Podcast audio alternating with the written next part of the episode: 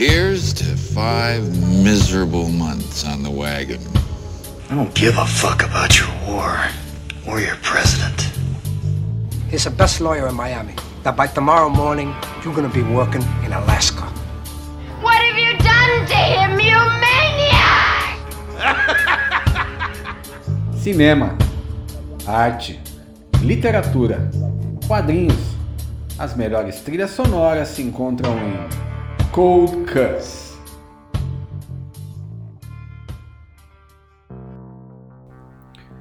Salve, salve, bem-vindos à segunda temporada de Cold Cut, seu podcast que voltou a servir cortes finos da cultura pop todas as quartas-feiras. Obrigado a todo mundo que ouviu a primeira temporada, divulgou para os amigos, comentou, curtiu.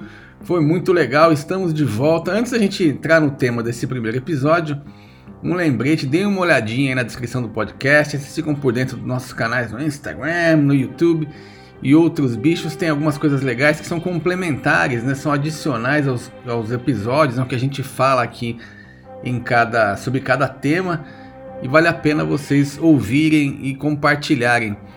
E o tema de hoje, para começar a segunda temporada, nada melhor do que alguém que cuja obra consegue criar várias pontes, né?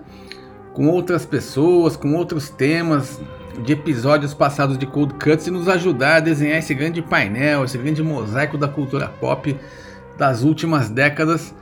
A gente está falando de um grande artista plástico, escultor, desenhista industrial.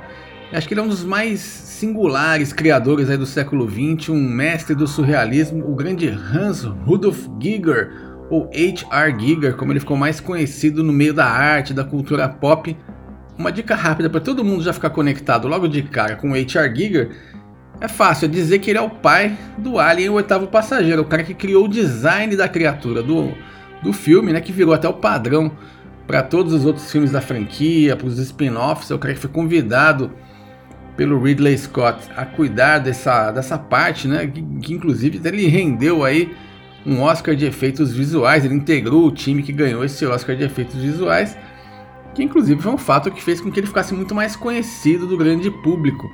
Mas a obra e a influência do Giger são muito extensas, né? Ele começou muito jovem, é, fazendo ilustrações a nanquim, depois ele teve uma fase com tinta óleo, com pastel, mas ele ficou muito conhecido mesmo pelo uso do aerógrafo, né? Aquela ferramenta, né, que é aquela pistola de ar usada para pintura, né? E que o Giger virou realmente um mestre no uso dessa ferramenta, criou várias uh, paisagens ultra realistas, especialmente quando a gente vê elementos nas, nas, nas, obras dele com ossos, metais, com fumaça, elas são, são muito reais, né? Então realmente parece que você consegue até tocar, né? Te dá uma sensação é, quase tridimensional, né? De volume nos elementos. Ele até fala que alguns pintores tradicionais não, não levavam isso muito a sério, né? Diziam que não dá para fazer arte de verdade com aerógrafo, né? Que é uma ferramenta muito direta né, para produzir os trabalhos. E ele fala que, inclusive, ele entende que na publicidade, né, em outros tipos de mídia, o, o, aerógrafo acabou ficando meio mal visto realmente, como uma coisa banal, mas que é uma arte que ele acabou dominando. Ele fala que foi igual aprender a andar de carro, né? Uma hora que você consegue dominar o pincel e trabalhar realmente com a pressão ali do jato de tinta, você realmente é, naturaliza aquilo, né? Ele fala que uma vez ele foi entrar na Holanda e os fiscais da imigração implicaram com a descrição dos itens que ele estava levando. Eles acharam que eram fotos e não ilustrações, conforme ele tinha preenchido, né? E chamaram peritos, né, para confirmar a autenticidade da declaração do Giga e tudo mais. Embora seja um embrólio burocrático até meio tolo, né? Parece nem parece coisa da Holanda, né? Com uma sociedade tão avançada, né? Mas assim, se apegar a um detalhe como esse. E o Giger, embora ele tenha achado meio surreal toda a conversa, ele achou que foi quase um elogio, embora meio torto, né? Para ele ver até o nível que chegou a técnica dele, que chegou a confundir as pessoas se era foto, ilustração. Embora ele até tenha pensado, poxa, se fossem fotos, né? Onde é que eu teria ido fotografar essas cenas? Né? Só, só, só se eu tivesse ido até o inferno e voltado, né? Porque justamente essa é uma característica muito marcante do Giger, né? Por que até o inferno? Porque ele sempre na obra dele teve essa predileção pelo macabro, né? Pelo fantasmagórico. Também gosta muito de erotismo. Né? Então, assim, é, esses temas são os que permeiam muito a obra do Giger. Quem viu não esquece, bate o olho, sabe é, que é do Giger. E também uma outra linha, vamos dizer assim, é, uma outra coleção dentro do trabalho dele são os biomecanoides, né, que ele começou a criar em serigrafia em 1968, que são basicamente é, simulacros de humanos híbridos, né, conectados com peças mecânicas, né, como se elas fossem parte integrante dos corpos dele, né, ele faz até umas é, teorias imaginando o futuro com clones e tudo mais. E essa série permeou um grande período aí da obra do Giger, que inclusive dizem que foram, foram criadas, né? Baseadas nos episódios que ele tinha de terror noturno durante a infância, né? Que é uma espécie de distúrbio, né? Terror noturno é, no sistema nervoso central que faz com que crianças, especialmente, acordem gritando e chorando durante a noite. E agora que está todo mundo mais ou menos na mesma frequência, né? É, quem não, não, não, não, lembrava, não reconhecia, não associava o nome à pessoa, já está mais ou menos por dentro, né? Sabe que o H.R. Giger é o cara que fez o design do Alien, do personagem que virou um dos personagens mais famosos, né? Dos filmes de ficção científica, de terror.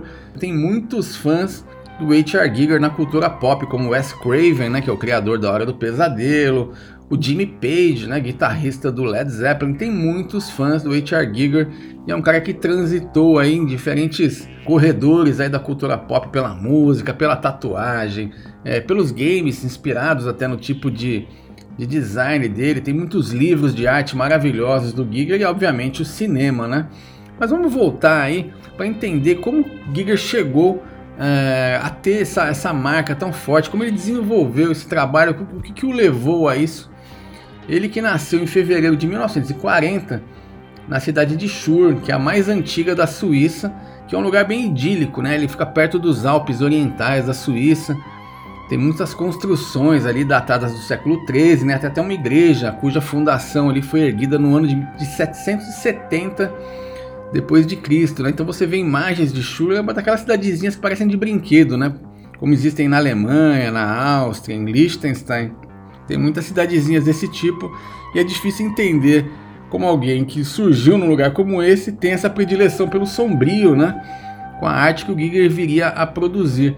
Mas aí a gente vai lendo alguns textos autobiográficos, né, algumas memórias dele, e dá para pescar algumas situações, algumas informações que a gente começa a entender de onde veio essa inclinação, digamos, mais sinistra né, da obra do grande H.R. Giger. Ele conta, por exemplo, que assim que ele foi autorizado a começar a se vestir sozinho, pequenininho ainda, ele só usava preto, só escolhia a cor preta. Depois foi para o jardim da infância, numa escola católica. E ele lembra, uma das lembranças dele desse período é que quando as crianças não se comportavam bem, elas ficavam de castigo diante de uma cabeça de Cristo escorrendo sangue.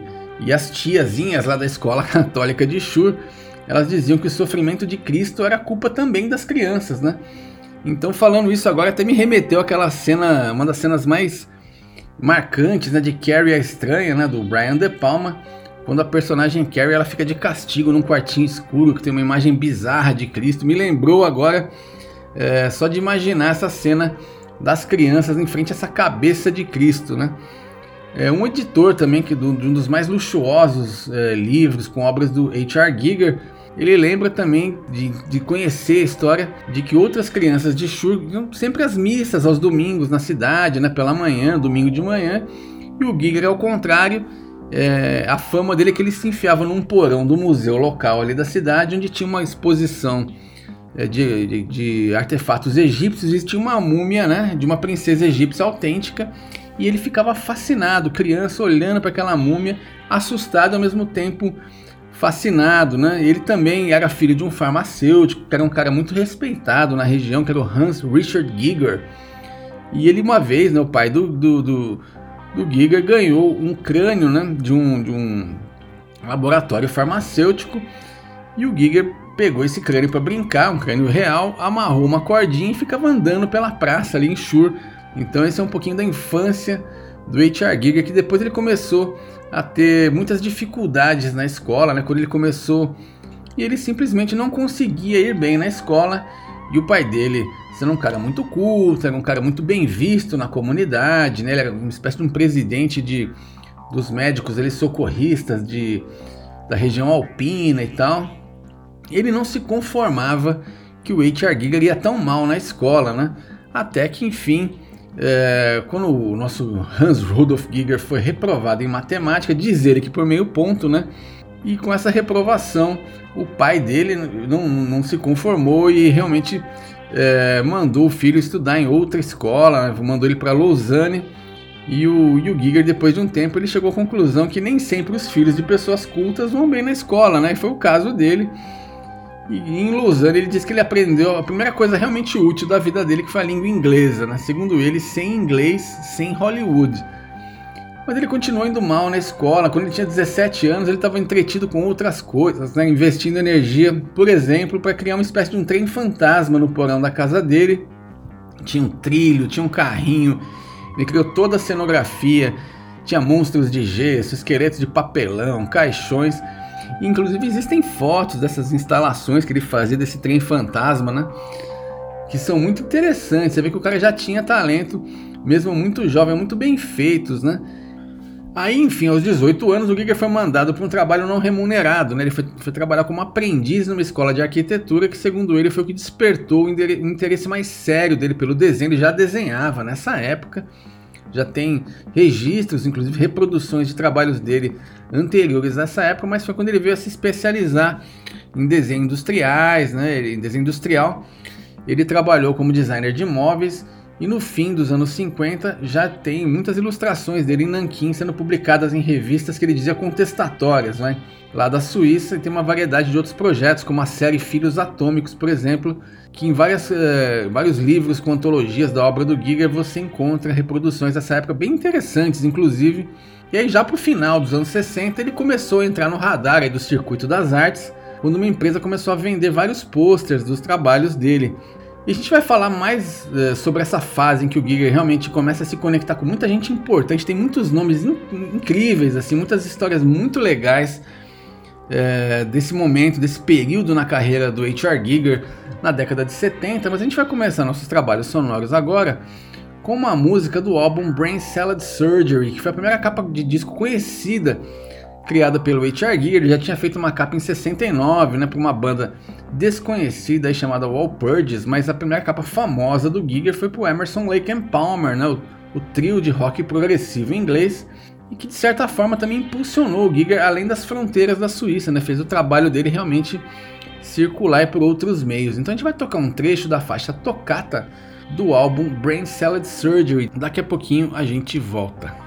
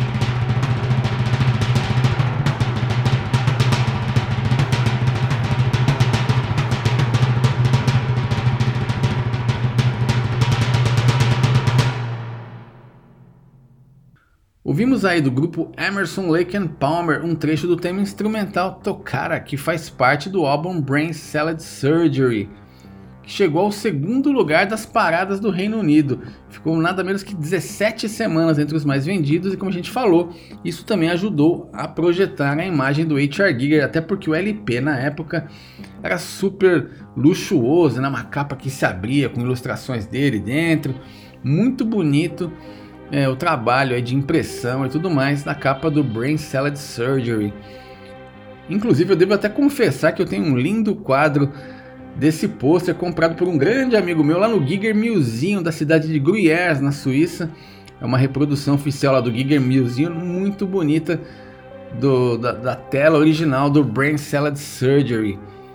Aliás, assim, uma curiosidade é que as telas originais criadas para a capa do Brain Salad Surgery estão desaparecidas desde 2010, quando teve uma exposição do Giger na cidade de Praga, na República Tcheca esses originais desapareceram. Inclusive o Giger Museum até hoje paga uma recompensa de 10 mil dólares para quem der informações que levem ao paradeiro dos originais. Então se você for no Giger Museum hoje que você vai ver uma réplica super fiel, claro, né, feita a partir dos originais, mas os originais em si de Brain Salad Surgery estão desaparecidos há mais de 10 anos. O Keith Emerson, né, que é um dos líderes aí do Emerson Lake and Palmer, ele disse que foi levado a conhecer o trabalho do H.R. Giger por conta de um promotor de shows deles lá na Suíça, que era um sujeito chamado Gustav Zumsteg.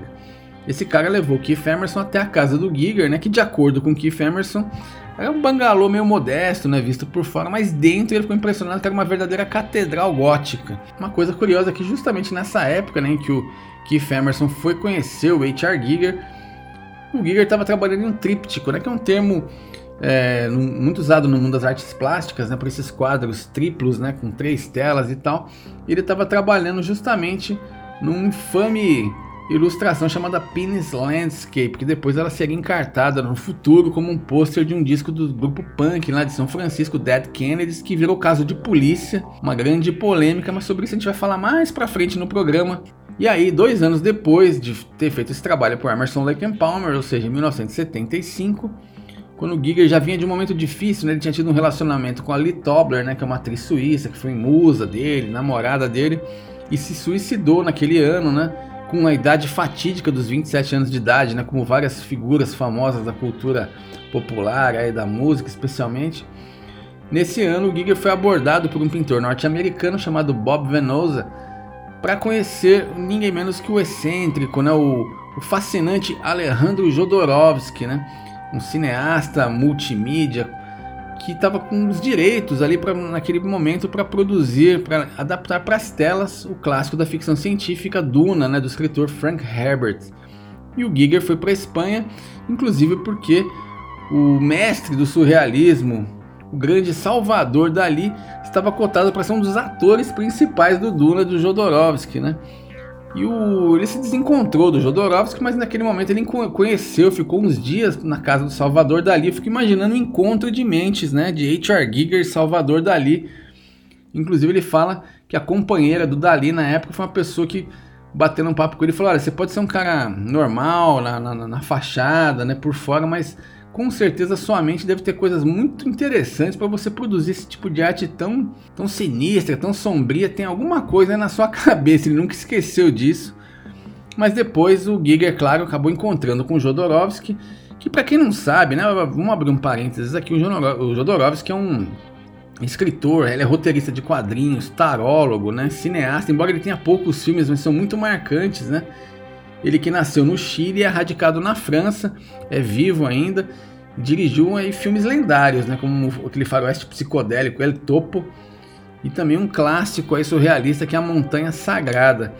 Nessa época, muito por conta do Montanha Sagrada, o Jodo tinha recebido carta branca de um produtor francês, o Michel Seydoux, para filmar o que ele quisesse.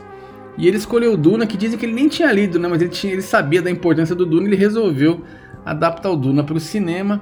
E para isso é um, é, um, é um parênteses aqui no meio da história do Giger, porque realmente é muito interessante. Ele, ele montou, ele arregimentou e talvez um dos maiores grupos de artistas de todos os tempos para participar do Duna. Olha só, vamos ver se vocês acham que eu estou exagerando, mas além do Salvador Dali, tinha Orson Welles, Mick Jagger, trilha do Pink Floyd, O storyboard era desenhado por uma lenda dos quadrinhos que é o Jean Giraud, mais conhecido como Moebius, né, o quadrinista francês. E além disso, né, para a parte de direção de arte, ele pensou num nome bem modesto, né? Ninguém menos do que o Douglas Trumbull, que é o cara que tinha simplesmente virado o mundo de cabeça para baixo junto com Stanley Kubrick em 2001 Odisseia no Espaço, né? Ganhou o Oscar por isso e tudo mais. Então imagina essa gente toda no mesmo filme, né? Acontece que o Jodorowsky, depois que ele se encontrou com o Douglas Trumbull, ele achou que o cara não era muito espiritualizado, não era muito espiritual, não bateu o santo com o Douglas Trumbull. E ele pensou que o nome certo para fazer a concepção de uma boa parte de Duna era ninguém menos do que o nosso H.R. Giger. Infelizmente o projeto era muito ousado, muito mágico né, para a indústria investir, acabou não indo para frente. É, o Giger chegou a criar alguns esquetes, ilustrações para Duna, e só que o filme acabou recomeçando do zero, embora usando algumas coisas que o Giger tinha feito, né? E acabou nas mãos de outro visionário, né? Que é o grande David Lynch. E o Giger ficou até chateado, né, por não ter sido envolvido novamente no projeto, porque ele era um fã do, do David Lynch. Ele até fala que o, a coisa mais próxima da arte dele, feita no cinema, né, no audiovisual, o que mais conversa com o trabalho dele é o filme de estreia do, do David Lynch, que é o Eraserhead, né, aquele filme de 1975, que é realmente também um filme bem surrealista. Para fechar esse assunto, né, todo esse movimento aí do Jodorowsky para filmar o Duna, que eu acho que vale a pena comentar, gerou um documentário muito, muito comentado em 2013 chamado Duna de Jodorowsky. Vale a pena ver porque é um documentário basicamente sobre uma obra-prima que não chegou a ser feita. Tá? Dois anos depois disso, o H.R. Giger lançou seu primeiro grande livro, né, em 1977, que foi o Necronomicon de Giger. E isso foi o passaporte para ele entrar em grande estilo no cinema, né? Para ele fazer o design da criatura, do planeta, né, aquela figura do Space Jockey e do Alien, o oitavo passageiro. Então a gente vai falar daqui a pouco do Alien. Antes disso, a gente vai tocar um pouquinho mais de música. Vamos fazer uma dobradinha com músicas de um dos maiores compositores da história do cinema, que é o grande Jerry Goldsmith. Primeiro a gente vai tocar o tema The Skeleton, de 1979, justamente do filme Alien, o oitavo passageiro, e depois a gente vai tocar a arrepiante Back, que é do filme Poltergeist 2, de 1986, para o qual H.R. Giger também colaborou, embora não tenha aparentemente ficado tão feliz, tão satisfeito quanto com a colaboração dele para o Alien, o oitavo passageiro. Então daqui a pouco a gente volta com a conexão muito interessante de outros temas do Cold Cuts com, com os eventos que levaram H.R. Giger a se envolver com o filme do grande Ridley Scott. Daqui a pouco a gente conta mais essa história.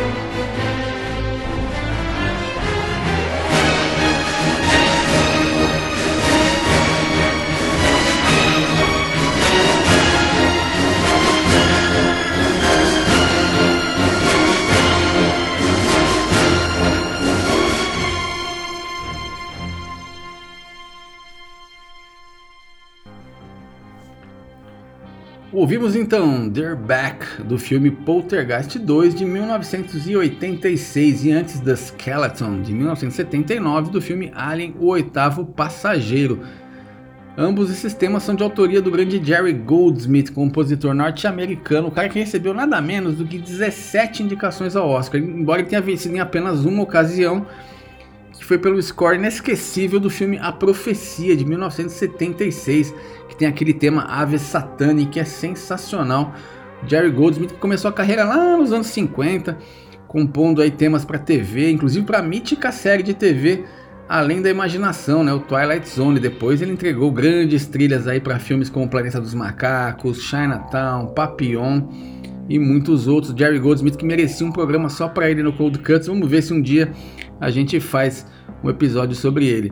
Voltando ao H.R. Giger, Aí vocês vão ver quantos episódios de Cold Cuts estão conectados nessa história que leva o H.R. Giger a se envolver com Alien o Oitavo Passageiro. Quem lembra da primeira temporada de Cold Cuts, nosso terceiro episódio, a gente fez sobre o cineasta compositor John Carpenter, né, que é o cara que inventou, que criou o Halloween, dirigiu o Enigma de Outro Mundo, entre outros filmes. O primeiro filme dele que a gente contou naquele episódio é o Dark Star, né, que é um filme de 1974 é praticamente um trabalho de estudantes, é um filme feito com pouquíssimo orçamento, mas teve a ajuda de um cara que foi o grande parceiro do John Carpenter na época, que era um colega dele chamado Dan O'Bannon, né? O cara trabalhou como ator, ajudou nos efeitos especiais, fez uma porção de coisa no Dark Star. Depois o futuro levou o Dan O'Bannon a se envolver com um monte de coisa bacana, inclusive ele foi o cara que conheceu o Giger na época que ele estava trabalhando no que viria a se tornar o Duna, né, do Jodorowsky, que a gente comentou no bloco anterior. E ele, ele insistiu para o Ridley Scott conhecer é, a obra do Giger, por, muito por conta do livro Necronomicon, né, que ele tinha lançado justamente em 1977.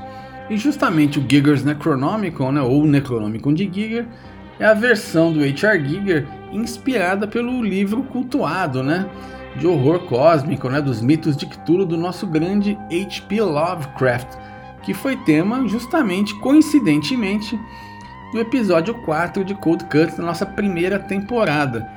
Na época que ele lançou o livro, né, o H.R. Giger já era fã do Lovecraft, já tinha ilustrado uma revista de fãs que existia lá na Suíça chamada Cthulhu News.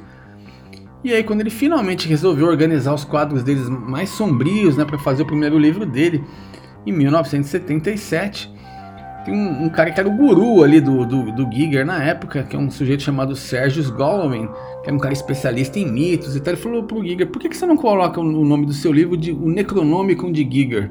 E o Giger gostou da ideia, ele nunca imaginou que isso ia causar uma confusão na cabeça dos leitores, né, dos fãs do H.P. Lovecraft. Os caras juravam que tinham encontrado a reprodução do, do, do, livro de Necronomicon original, né? O Lovecraft sempre disse que esse livro é pura obra de ficção, mas até hoje, por incrível que pareça, tem gente que faz buscas arqueológicas atrás do verdadeiro Necronomicon, né? E o mais engraçado é que, meio que por conta disso, o Giger disse que ele acabou até sendo convidado para participar de uma loja maçônica, né? Uma coisa muito louca. O fato é que Dan O'Bannon e Necronomicon foram as chaves aí para o Giger acabar conhecendo o Ridley Scott e ser convidado para trabalhar na concepção do Alien, né? O Giger nunca gostou de andar de avião, morria de medo de avião. Ridley Scott foi encontrá-lo lá na Suíça e o convenceu a trabalhar no filme. Né? O Giger ficou super interessado e acabou passando 11 meses em Shepperton, na Inglaterra, né? onde o Alien Oitavo Passageiro foi filmado. De acordo com Ridley Scott, é, nesse período todo que o Giger passou lá em Shepperton, ele nunca foi até a cidade. Ele ficava o tempo todo em um pub chamado King's Head e ficava ali bebendo e curtindo uma, um, uns momentos ali no pub, até porque naquele momento ele já estava meio que numa espécie de uma pré-lua de mel com uma namorada dele chamada Bia Bonzanigo, que seria a pessoa, seria a primeira esposa dele mesmo. Ele casaria com ela no ano seguinte. Aí, sobre o processo criativo em si, né? Pro Alien, o oitavo passageiro, o Giger conta que ele produziu cerca de 30 quadros em apenas 3 meses para o projeto. A tela que originalmente chamou muita atenção do Ridley Scott para gerar o que seria a semente da criação do Alien é justamente desse livro do Necronomicon, que é uma tela chamada Necronom 4. Se vocês derem um Google, né, 4 como algarismo romano, vocês vão ver que tem uma figura que tem uma forma muito parecida com o que viria a ser o alien do filme, né? E uma outra coisa interessante é que nessa tela, se vocês repararem nesse Necronome 4, a criatura meio que tem olhos, né? Parece meio que um olho de mosca, uma coisa assim. Mas pro filme, o H.R. Giger insistiu que o Alien não tivesse olhos. Né? Eu nunca tinha parado para pensar nisso, mas eu já vi Alien Oitavo Passageiro umas boas vezes. Nunca tinha parado para pensar nisso. E o Giger deu essa ideia porque ele achou que sem olhos o Alien ficaria mais frio, mais desprovido de emoções. E realmente é um detalhe que funcionou porque é uma figura realmente é, que fez um baita sucesso, né? Todo mundo que vê o Alien não esquece, é uma a aparência dele realmente é inesquecível. E o filme fez um sucesso enorme. E na esteira disso, o Giger acabou se tornando aí uma espécie de herói nacional na Suíça, porque ele ganhou o Oscar, né? ele integrou a equipe de efeitos visuais do filme. Né? Ele disse que nos Estados Unidos ele foi muito assediado, né? Ele deu muitas entrevistas. Ele fala que só em apenas um dia lá em Dallas, que ele, ele passou 24 horas em Dallas, ele deu 23 entrevistas. Né? Imagina, ele falou que ele desenvolveu uma espécie de uma alergia, ele não aguentava mais falar de Alien Oitavo Passageiro.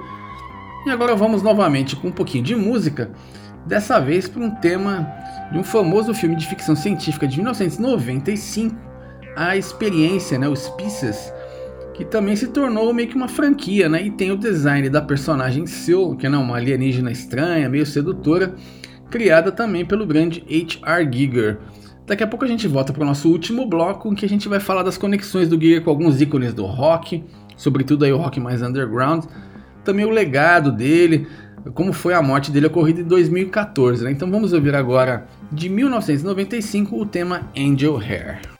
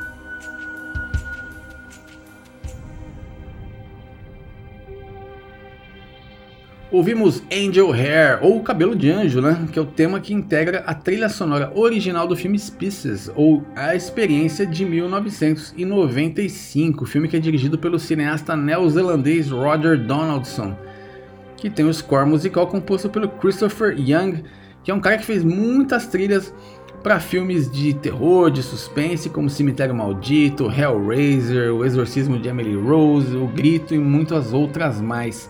São do Christopher Young. Como a gente antecipou no bloco anterior, o Giger também teve uma relação muito próxima com a música, né? especialmente com o rock, né? desde 69, quando a gente comentou que ele criou a primeira capa de disco para um grupo não conhecido, né? um grupo chamado Wall Purges.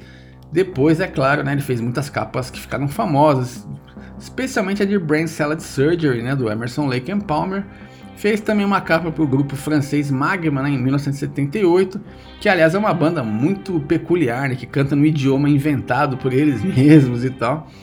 E aí em 1981 ele fez a capa de Cuckoo, que é um disco solo da Debbie Harry, né, a líder do Blonde, a quem o Giger se referia como a rainha do punk rock.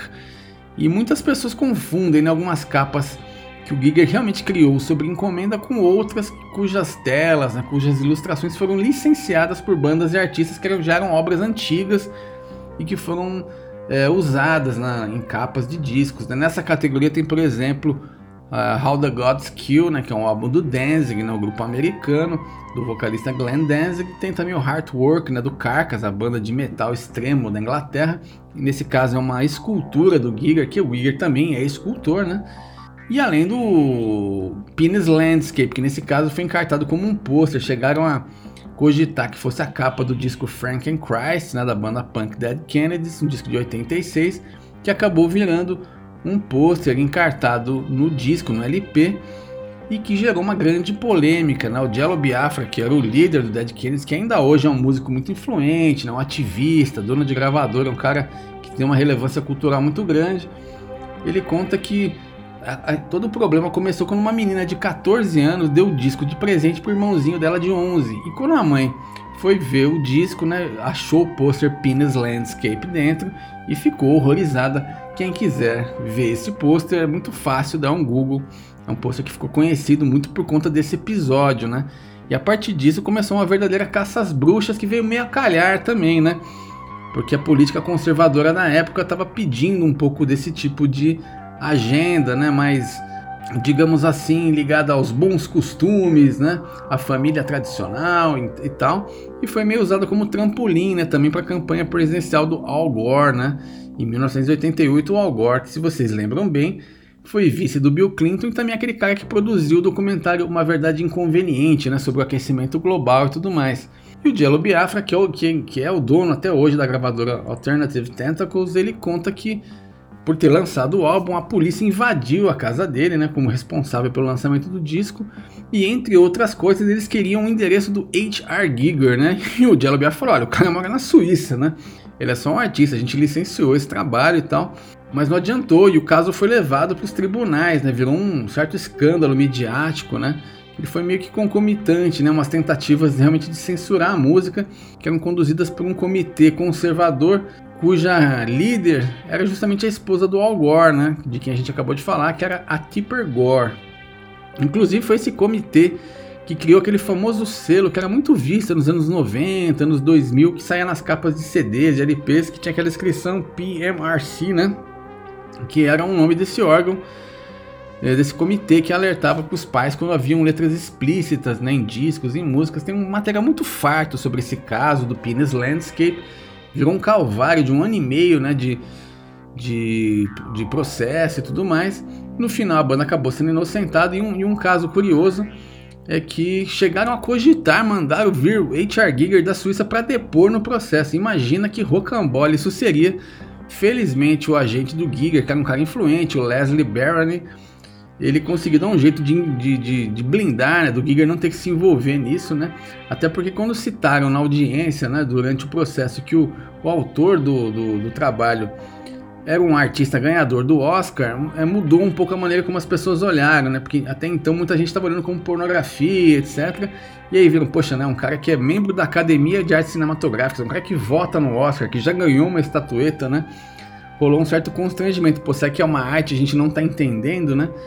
E felizmente Leslie Bar Barony eh, foi super solícito, conseguiu ajudar na defesa da banda e evitar maiores embaraços, né? Depois desse, desse é, embrólio todo, o H.R. Giger fez questão de conhecer o Jello Biafra, né? Foi um, também mais um encontro de pessoas muito interessantes, né? O H.R. Giger conheceu muita gente legal durante a vida, ficou amigo do Timothy Leary, por exemplo, né? Que é o, praticamente o inventor, né? O papa do LSD, né? Uma figura aí muito famosa da contracultura. É, teve esse momento com Salvador Dali, com outros mais. Ele teve também esse encontro com Jello Biafra por ocasião de uma exposição de obras dele em Nova York. Ele quis conhecer, até para falar sobre o caso. E uma coisa que o próprio Jello Biafra achou super divertido desse encontro é que era, acontecia numa galeria de arte, né? Então tinha todo aquele, aquele povo meio blazeira, tinha o Marchand, que era um cara é, super arrogante e tal, e de repente começou a aparecer um monte de fã de heavy metal, de punk, inclusive porque além do, do, da obra do Giger atrair esse tipo de público, né? Inclusive pelas capas de disco também, pela temática, né? Pelo lance fantasmagórico, sombrio, essa coisa meio é, que não se adequa muito aos padrões. Estava acontecendo justamente na mesma época do, daquele festival CMJ, né? Que é um festival musical muito famoso, né? Então tinha uma galera na cidade ali que também já era meio público para isso. E o Giger, segundo o Jello Biafra, adorou aquela confusão de ver o público blazer de galerias de arte tendo que conviver ali por algum tempo com essa galera mais selvagem do rock ali. Inclusive ele se divertiu muito com o pessoal daquela banda de heavy metal War, né? Que eles é, usavam aquelas fantasias de monstro, né? Quando os caras apareceram ali, ele achou super divertido para desespero do marchando da galeria. E o Giger que continuou produzindo até o início dos anos 2000. Em 2000 mesmo, por exemplo, ele foi convidado pelo Jonathan Davis, né, o vocalista da banda americana de metal alternativo Korn, a criar um pedestal de microfone sob medida para ele. E curioso que uma das únicas exigências do H.R. Giger, de quem o Jonathan Davis era um grande fã, é que primeiro ele tinha que ouvir a música do Korn. Ele não conhecia o Korn, ele que já tinha 70 anos na época, ele falou: se eu não gostar da banda, infelizmente eu não vou aceitar fazer um, um projeto para vocês. Mas ele gostou, ele achou legal o Korn. E por fim, em 2002 ficou pronto o pedestal que foi modelado à mão em argila. E aí fundiram em metal cinco peças apenas, né, das quais duas ficaram com Jonathan Davis e três ficaram com Giger, estão expostas no Giger Museum. E para dar mais valor, né, para gerar mais exclusividade para essas obras, as formas foram destruídas. Então nunca mais vão haver outros pedestais de microfone. É, então se vocês derem é, um Google, derem uma olhada no YouTube, dá para ver vários vídeos de shows do Korn com esse microfone sensacional criado pelo Giger, cujo apelido desse pedestal de microfone é The Bitch. E o legado do Giger, né, que faleceu em 2014, aos 74 anos, após uma morte é, que poderia ter sido evitada, talvez, né, foram complicações que ele teve após uma queda, né, acontece com muitos idosos, infelizmente, não é tão raro assim. Mas o legado dele é difícil de ser medido, né, porque ele, como a gente falou, ele criou uma obra muito singular, né, muito única, né, esse tipo de arte com o aerógrafo, essa temática, nesses, esses, essas telas surrealistas, né, de ambientes que parecem saídos de sonhos, essa coisa meio fantasmagórica, né, meio etérea, né, é, realmente é muito única, né, quem vê não esquece, então tem muita gente com tatuagem do Giger, tem essas capas de disco, tem um impacto muito grande né, que ele criou no mundo das artes plásticas e no cinema também, né. Tem os bares temáticos do Giger, tem o museu, né, o Giger Museum, ou seja, ele está em muitos lugares da cultura pop, então o legado dele realmente é difícil da gente avaliar. Se, se você pensar até sobre o próprio Alien, né? É uma franquia que. Um caso raro de uma franquia que teve vários diretores diferentes, todos muito conhecidos, né? Teve James Cameron, David Fincher, Jean-Pierre Junet. Todos esses caras dirigiram filmes da, da, da, franquia do Alien e sempre eles usaram como modelo a concepção artística do Giger, dando crédito. Em alguns ele se envolveu, em outros não. É, para dar medida da importância, né, da visão artística desse cara. E hoje em dia, né, na, lá em Shur, aquela cidadezinha natal, onde chamar alguém de artista tinha uma conotação meio pejorativa, vejam só, o nosso Rudolf, Hans Rudolf Giger tem, é nome de uma praça lá, né, e tem até uma fonte, né, num formato meio octogonal, que ela tem 21 placas de alumínio, né, na, na, embaixo da água, recortadas a partir dos padrões originais que ele criou para os desenhos é, do Alien, o oitavo passageiro, Para terminar nossa longa jornada pela vida desse ícone das artes, então a gente vai tocar uma música de uma banda suíça, né? ou seja, compatriotas do H.R. Giger, com quem ele teve uma ligação bastante emocional nos últimos anos de vida, uma relação que inclusive começou lá em 1984, né?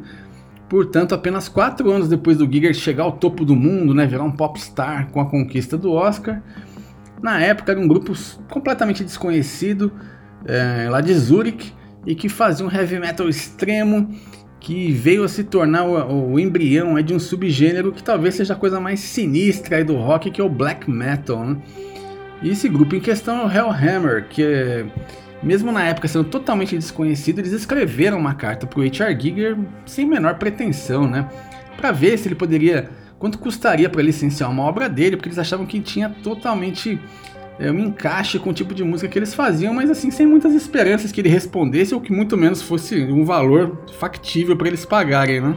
E o que surpreendeu o pessoal do Hellhammer foi que além dele ter oferecido, dele ter respondido e dado um super apoio para eles seguirem em frente com o sonho deles, fazerem a música deles, embora as pessoas não entendessem na época e tal, ele simplesmente ofereceu de graça a reprodução de duas telas dele para serem usadas num futuro álbum do grupo isso veio acontecer no ano seguinte, 1985, na época o grupo já tinha mudado de nome, não era mais Hellhammer, era o Celtic Frost, e o álbum chamado To Megatherion, que é um se tornou um clássico aí do metal underground, do metal extremo na Europa. O único pedido do H.R. Giger para o líder do Celtic Frost, que é o Tom Gabriel Fisher, que na época era mais conhecido pelo nome artístico Tom Warrior, é que a banda não comercializasse nada de merchandising usando a capa do disco. Ele só, ele só eh, liberaria essas ilustrações, essas telas para serem reproduzidas na capa do disco. Não assinaram um contrato, foi realmente no fio de bigode, né? Como na, se fazia antigamente, na banda deu a palavra. E mesmo depois de tanto tempo, né, com o disco já ganhando uma aura cult, né, é, o, o, Tom Fisher conta que foi procurado né, por empresas de merchandising querendo licenciar, né, querendo utilizar a arte do disco para fazer camisetas, canecas, enfim, materiais de merchandising e ele nunca autorizou, porque ele falou: olha, eu prometi, fiz uma promessa para o HR Giger e, e, mesmo assim é, algumas empresas né, de, de merchandising ainda falavam: ah, mas ele não vai ficar sabendo, né? Tem muitos bootlegs por aí, muitos piratas tal, e ele ficava ofendido, né? O Tom Fisher fala de forma alguma, né? O cara foi super gentil com a gente, licenciou de graça e nós prometemos e vamos cumprir.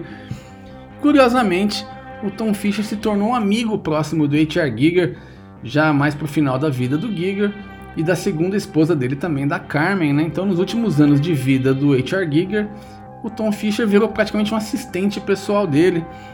E quando ele montou um grupo depois que o Celtic Frost acabou, chamado Tripticon, é, o, o, o, Tom Fisher conta que novamente o Giger foi super gentil e ofereceu também novamente reprodução de obras do catálogo dele, que ele escolheu, falou, olha, você pode usar essa, essa ou essa aqui para a capa do seu disco, que foi uma coisa que mesmo com a intimidade que eles já tinham e tal, uh, o Tom Fisher, né, o Tom Warrior ficou muito impressionado, né, porque ele, ele sempre teve o Giger como um gênio, né, então mesmo com a proximidade ele não diminuiu essa essa adoração né, e essa admiração pelo H.R. Giger, ele se impressionou ainda com essa gentileza depois de tudo isso. E quando o H.R. Giger morreu em 2014, né, como a gente falou, por problemas decorrentes de uma queda, o Tom Fisher cancelou a turnê americana do Tripticon para ajudar a viúva dele, né, a Carmen, a resolver os problemas todos ligados ao sepultamento e tal. Foi uma amizade muito bonita Vamos finalizar aí justamente com uma música do Celtic Frost, do álbum To Megatherium, que tem uma arte, né, uma reprodução da tela Satanás 1, criada em 1977 pelo H.R. Giger, o álbum To Megatherium. O nome da música Innocence and Wrath. Então é isso, nos vemos na semana que vem para mais um episódio de Cold Cuts. Até!